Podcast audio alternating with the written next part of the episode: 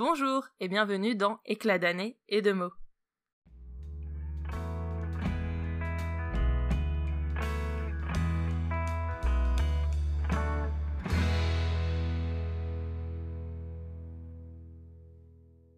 Je m'appelle Cindy et vous pouvez me retrouver sur Instagram et YouTube sous le nom de Cindy SLZ. Dans ce podcast Vlogcast, je vais partager avec vous mon quotidien d'autrice. Je ne vis pas encore de ma plume, mais j'espère qu'un jour ce sera le cas. Pour que vous puissiez en apprendre un petit peu plus sur moi, je vous propose de revenir jusqu'à mes années collège. C'est la période jusqu'à laquelle je peux remonter dans mes souvenirs d'autrice. Avant cela, je n'ai aucune trace écrite. Peut-être que mes parents ont quelque chose, mais j'avoue que je ne leur ai pas posé la question. Nous disions donc le collège.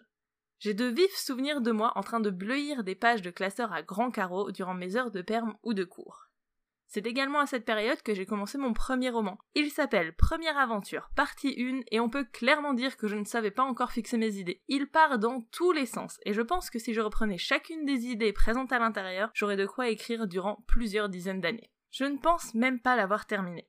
Après ce roman, j'ai décidé d'en écrire un autre, ne mentez pas, on est tous pareils, on papillonne d'un projet à l'autre.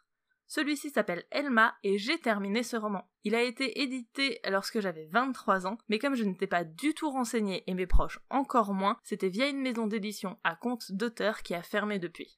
Je suis fière d'avoir vécu cette aventure, mais en y réfléchissant, mon identité d'autrice n'était pas du tout formée. Il s'inspirait trop de ce qui se faisait à l'époque et mériterait d'être totalement repris pour lui donner une seconde chance. À l'époque, fière de ce premier roman terminé et publié, j'ai commencé l'écriture du tome 2. Je dois bien avoir la moitié du manuscrit.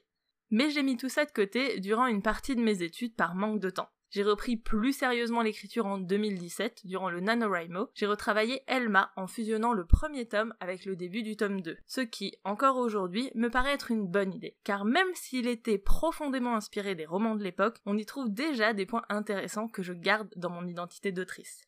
J'ai réussi mon NaNoWriMo, mais j'ai un peu laissé de côté ce nouveau manuscrit intitulé Prélude au moment de sa relecture et réécriture. En 2018, je me lance une nouvelle fois dans le mais avec une idée totalement neuve. Mais en bonne jardinière que je pensais être, je n'ai pas fait de plan. Après tout, ça avait fonctionné pour Elma et Prélude, sauf que je me heurte à un manque de recherche évident et je n'arrive pas à écrire ce roman. Je le garde en tête, mais il n'a pas encore trouvé sa place dans mon planning. Je pense qu'il me faut encore un peu de maturité pour le traiter.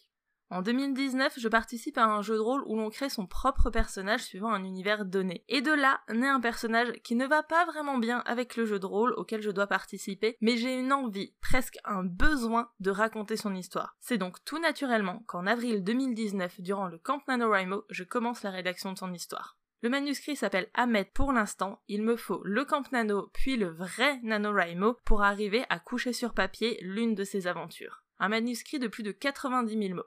Forte de cette expérience réussie, je me lance dans l'année 2020 avec de nouveaux défis. Je souhaite écrire deux projets bien distincts, en plus de corriger Ahmed. Le premier projet que je rédige en avril est une histoire d'horreur prévue pour Halloween. Je ne vais pas faire durer le suspense plus longtemps, je l'ai terminé, relu, corrigé et même publié sur Wattpad. Vous trouverez le lien de ce roman en barre d'infos. Mon deuxième projet est une romance de Noël, loin des clichés que l'on connaît. Je tente de l'écrire en juillet, mais peine à trouver le style que je veux lui donner. Je rédige 12 chapitres avant de changer de narration et d'en réécrire 8. Je valide mon camp nano avec le cumul de ces deux versions, mais je sens que je ne suis pas encore prête pour ce défi. Durant l'année, je relis et corrige un peu le manuscrit d'Amet, mais je n'y arrive pas vraiment. En novembre, pour le NaNoWriMo, je pars avec une seule idée. Une femme qui danse devant un feu de camp. J'arrive à écrire les 50 000 mots pour le NaNoWriMo et termine ainsi le premier tome d'une duologie. En 2021, je fais un planning de relecture et de correction pour toute l'année, mais le poste des éditions Silex va tout chambouler. Yel lance un appel à texte qui m'intéresse beaucoup. Je me lance donc dans l'aventure. J'écris une nouvelle de 60 000 signes, espace compris, je la relis, fais les corrections, la fais corriger, applique les retours et la fais relire une dernière fois avant de l'envoyer à la maison d'édition. Au moment où je vous parle, elle est entre les mains du comité de lecture, en tout cas je l'espère, et je vous en reparle dès que j'ai des nouvelles.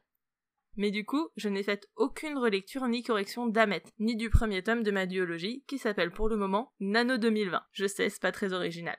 Pour ce mois de novembre 2021, je décide de reprendre mon défi de juillet et de finir ma romance de Noël. Je me lance le défi supplémentaire de la faire relire et de la corriger en même temps que le NaNoWriMo pour vous la publier en mode calendrier de l'Avent au mois de décembre 2021. Je ne sais pas encore si je vais y arriver, mais j'aime me lancer des défis, et plus j'en parle autour de moi, plus je me dois de réussir. Autre défi que je me suis lancé pour ce mois de novembre, répondre à l'appel à texte des éditions Glitch qui demande une nouvelle entre 1000 et 8000 signes, espace compris, ce qui est largement plus jouable en termes d'écriture, bêta lecture et correction. Si j'ai encore du temps et de l'énergie, je commencerai le tome 2 du projet Nano 2020. Mais j'en suis pas encore là. À l'heure où je vous parle, nous sommes le 5 novembre et je suis déjà en train de prévoir mon planning d'écriture pour 2022. Cette fois, je suis bien décidée à m'y tenir et surtout à ne pas faire passer l'écriture après tout le reste. Il faut plus de temps pour certains qu'à d'autres pour devenir mature en tant qu'autrice. Ça a été mon cas.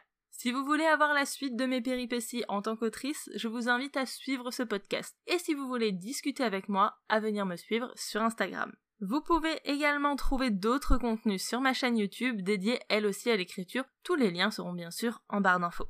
Je vous remercie de m'avoir écouté jusqu'ici et je vous souhaite de réussir vos projets, quels qu'ils soient.